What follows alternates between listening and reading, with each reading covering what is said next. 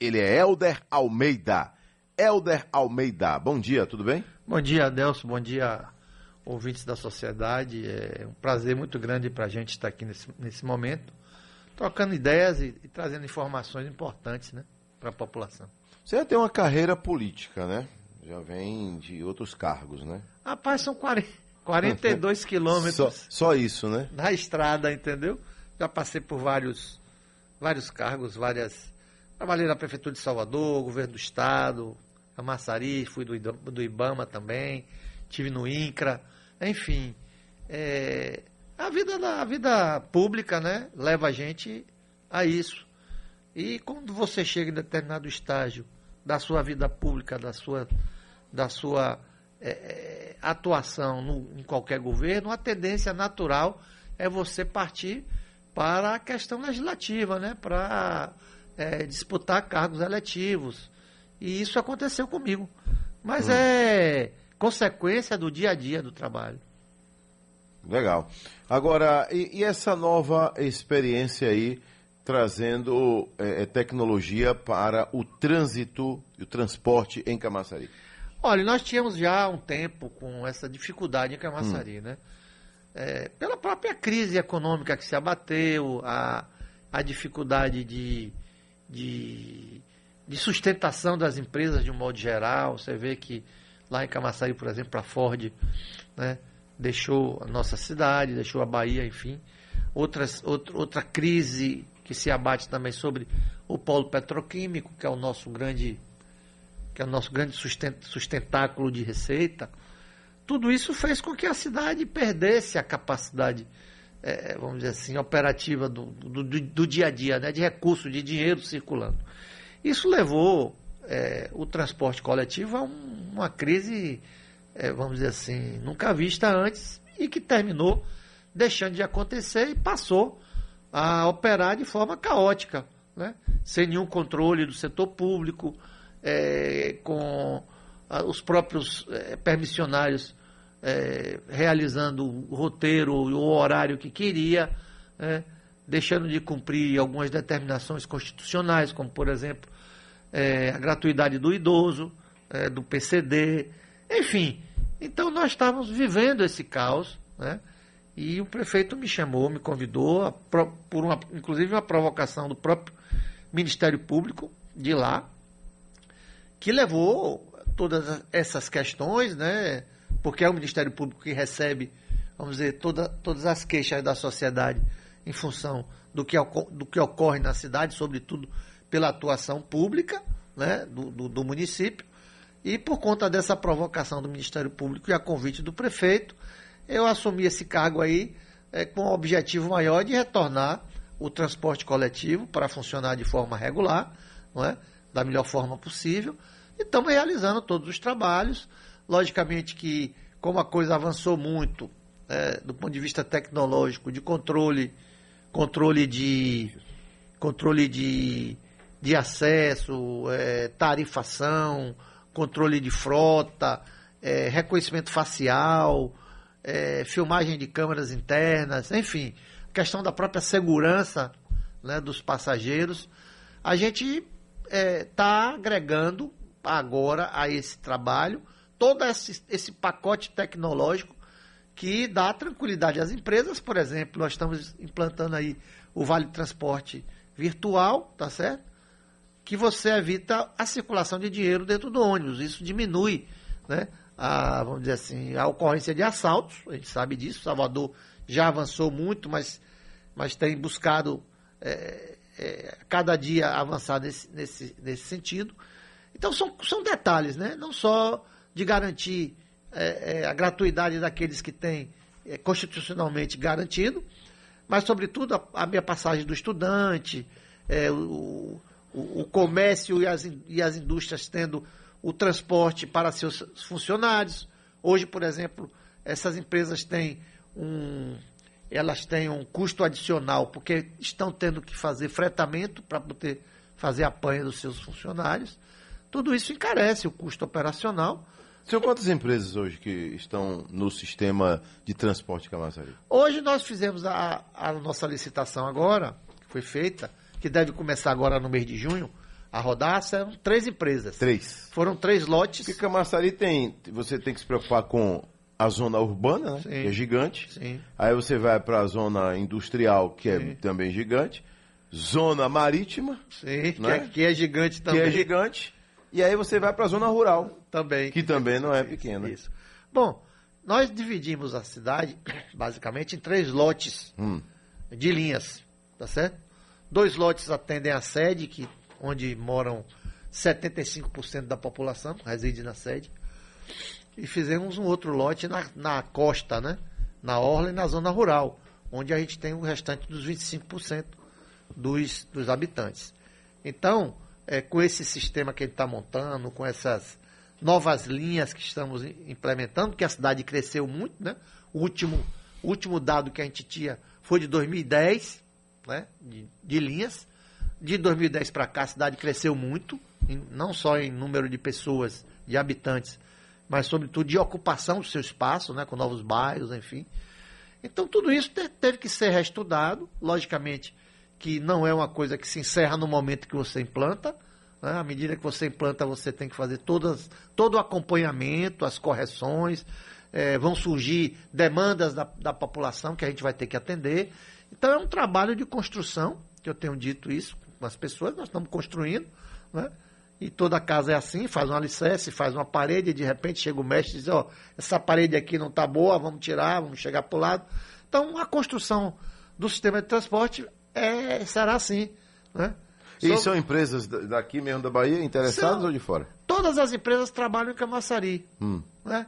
Nós fizemos o chamamento público, vamos dizer assim, é, é, por tempo determinado, para que a gente possa colher os dados necessários para que daqui, no fim do ano, a gente possa fazer uma licitação para a concessão de outorga, aí de 10 ou 15 Então anos. essa enfim. aqui agora, nesse caso, é um emergencial. É um emergencial, justamente no sentido de faz- atender a população de forma dá uma mais, resposta mais logo, né? rápida, né? Uma resposta mais rápida e, ao mesmo tempo, dar condição e tempo para que a gente possa preparar um bom edital e que interesse as empresas para que a gente possa fazer o transporte definitivo. Ô Helder, logo nessa primeira chegada aí, mesmo sendo emergencial, qual é a expectativa? Que eu sou um fã do tema geração de emprego e renda, Certo. né? E qual é a expectativa? Olhe, primeiro, é, o transporte coletivo, quando ele é regular, ele favorece a implantação de empresas. né? Toda empresa, todo comércio, tudo é, depende do transporte de, de, de funcionário. Nenhuma empresa trabalha sem gente.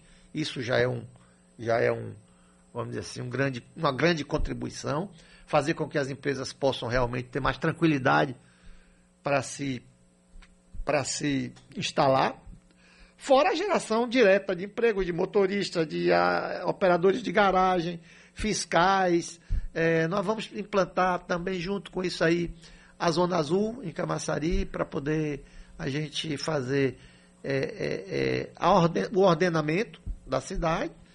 Nós criamos o fundo de transporte que vai receber recursos desse, desse desse- dessa zona azul. Né? Esse fundo vai contribuir para que a gente possa manter equilibrado o sistema de transporte, que existem linhas que são, vamos dizer assim, que são deficitárias. Deficitária. E esse, e esse, e esse, e esse eh, fundo vai compensar, né? Ele vai regular. compensar justamente para que você mantenha Pronto. de forma sustentável e não tenha aquele, aquele problema que a gente vê no dia a dia, que as empresas começam, entram em crise e a partir daí desistem do serviço É. e deixam a população a Mas deve mercê. gerar o quê? Uns 500 empregos? Diretos e indiretos? Olha, dire- diretos e indiretos, eu acredito que a gente chegue entre 350 a 450. Pronto. Agora vamos lá. Camaçari, rapaz. É, é, daqui a pouco a gente vai falar do, do tema é, prefeitura, né? Me parece que o seu nome está sendo muito bem cotado lá em Camaçari. Mas vamos lá. Camaçari sofreu um impacto muito grande com a saída da Ford. A gente está na esperança, na torcida organizada, para que seja dada logo uma solução, e parece que está mais perto do que longe, né? Com essa empresa chinesa aí, o governo do estado, fazendo esse, esse meio de campo aí importante para que venha uma nova empresa. É uma estrutura gigantesca, né? Eu conheci lá, né? Bom para um, um momento e às vezes assombra outros, porque de repente, se a empresa não for gigante também, não ocupa aquele espaço. E a gente fica com aquela impressão que, olha, poderia ter outra empresa aqui. Não tem porque não é grande do tamanho da Ford. Mas e aí? Na prática, como ficou o Camaçari com a saída da Ford? Olha, nós ficamos ainda estamos passando um momento difícil. Né? Não só pela perda da receita direta de recursos de, de impostos que a fábrica recolhia, Valeu. mas para você ter uma ideia, nós perdemos 12 mil postos de trabalho de forma direta e imediata. No momento que a Ford fechou, nós perdemos 12 mil empregos diretos. Nós tínhamos aí uma massa salarial mensal em torno entre 20 e 22 milhões de reais por mês. Circulando na cidade. Circulando na cidade, a, a nível de salário, que né, era utilizado não só para, para a movimentação da cidade, para aluguéis, para é, compra de, de, de, de de bens de, de, todo tipo, né? compra de veículos, consumo de combustível. Então, tudo isso gerava para a cidade um sem número de empregos indiretos né? que viviam disso aí. Né? Quanta gente a gente conhece que lá. tinha as empresas agregadas a ela, né? Não, eu estou é. falando já no total. Já no total. No total. A Ford ah. tinha 6 mil, 6 mil 6 com mil. mais 6 mil das, 12 mil. das sistemistas, a gente chegou nesse, nesse limite. Então, tudo isso, quanta gente em Camaçaria alugava imóvel, ganhava com isso, tá certo? É, Eu quant... conheci algumas pessoas que alugavam é, imóveis em Lauro de Freitas. Isso, isso. Até Lauro de Freitas Não, ganhava. Atingiu a Bahia como um todo, é. né? Como um todo atingiu a Bahia. É, a, o governo do estado teve um, uma queda significativa do ICMS gerado pela fábrica. Camaçari, como é mais direto, sentiu né, é. mais diretamente isso. Então foi uma coisa complicada. Aí você agora reativar a Ford, ou você trazer uma outra empresa. O grande problema, Adelson, é que é o seguinte: a fábrica foi feita, ela foi construída para o sistema de construção da Ford. Tá certo? Então não é simplesmente é, a tecnologia de construção de veículos hoje, não é simplesmente você chegar, né? Não, tira essa fábrica, bota essa. Não. Cada uma tem a sua maneira de, de, de construir seu carro, tem a sua parte de robótica completamente diferente.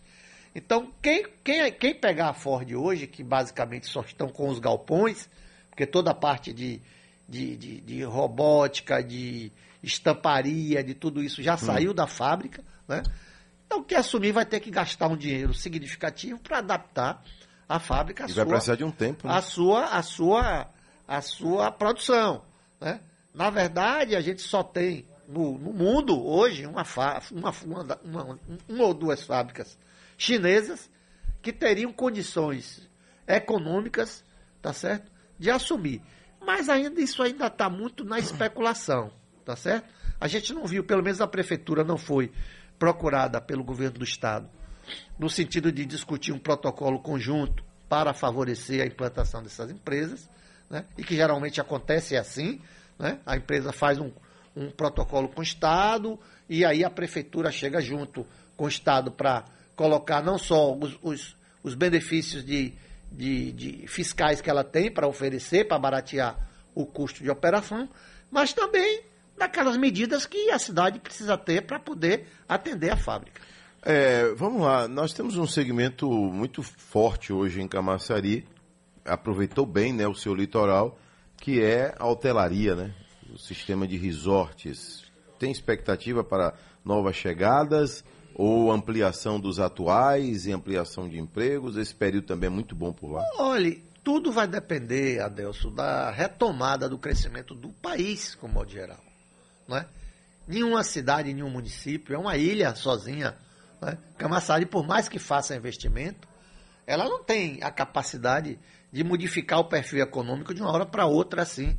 É preciso que o Estado. Existem vários pedidos de licenciamento, existem várias, vários contatos e tentativas de trazer negócios para Camaçari, não só na hotelaria, mas em outras áreas também.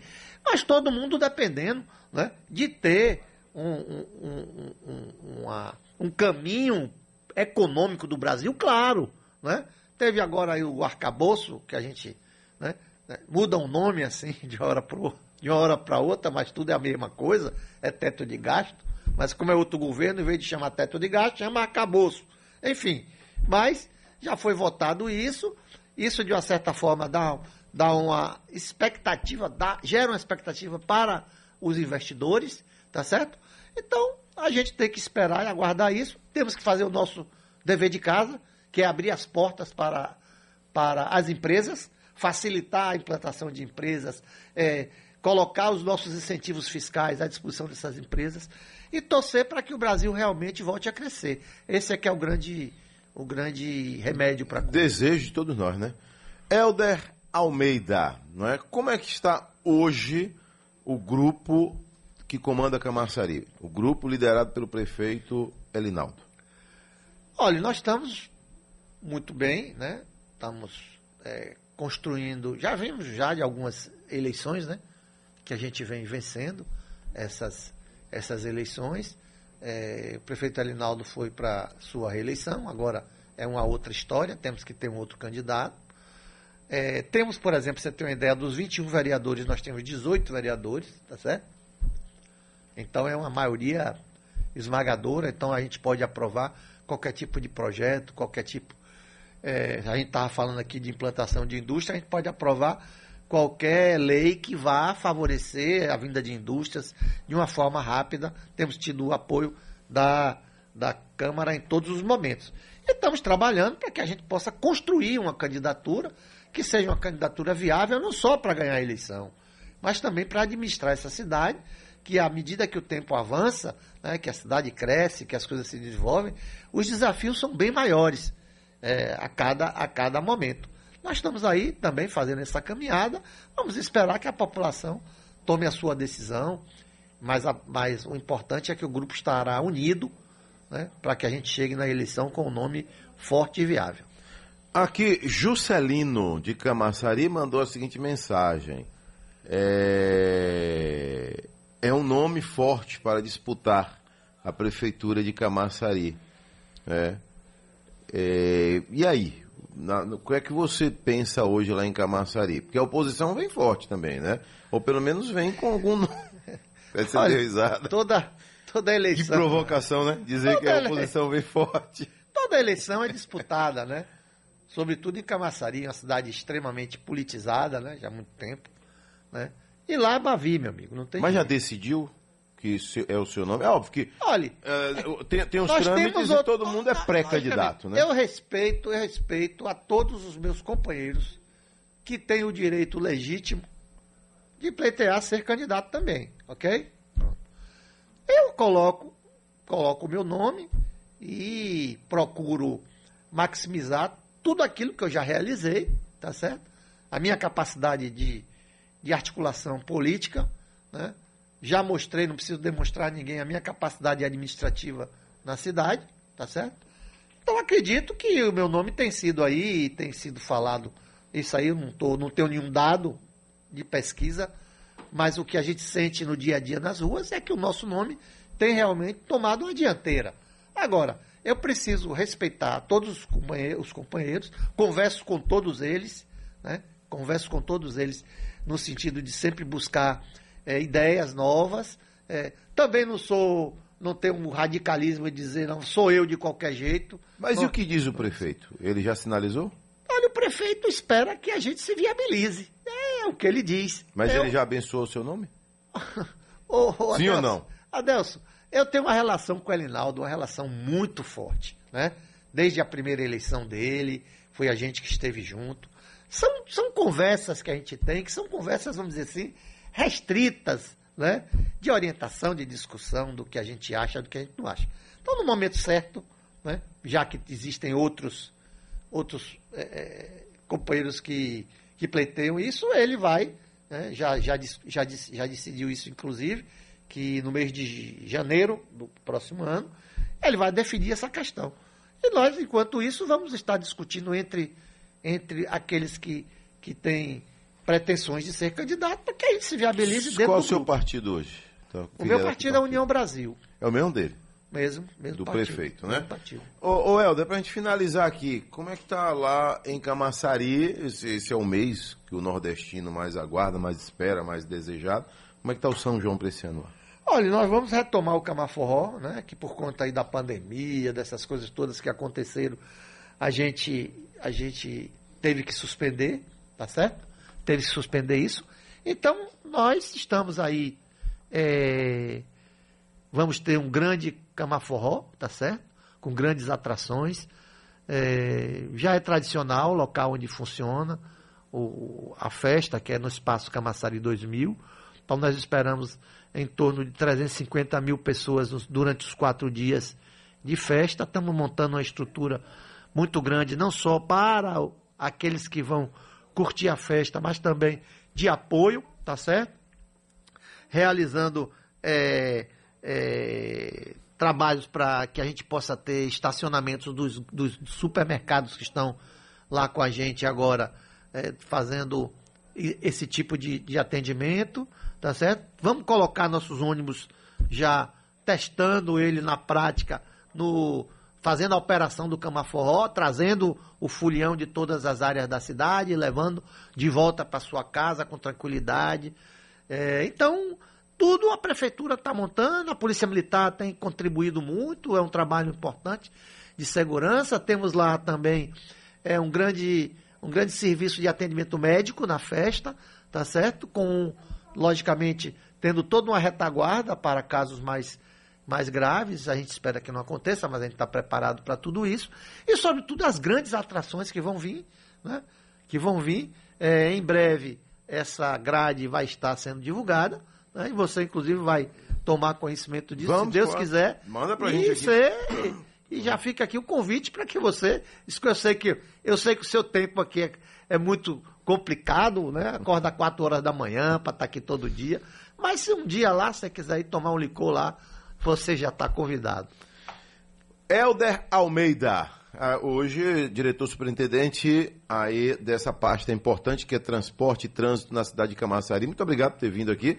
Lhe acompanha é o vereador Dilson Magalhães. Dilson que, Magalhães. Que é o sec... hoje ele está como secretário de Infraestrutura? De, Relações Institucionais. Relações Institucionais, toda hora. Irmão gente... do meu grande amigo Edilson Magalhães. Edilson, um abraço, doutor Edilson Magalhães.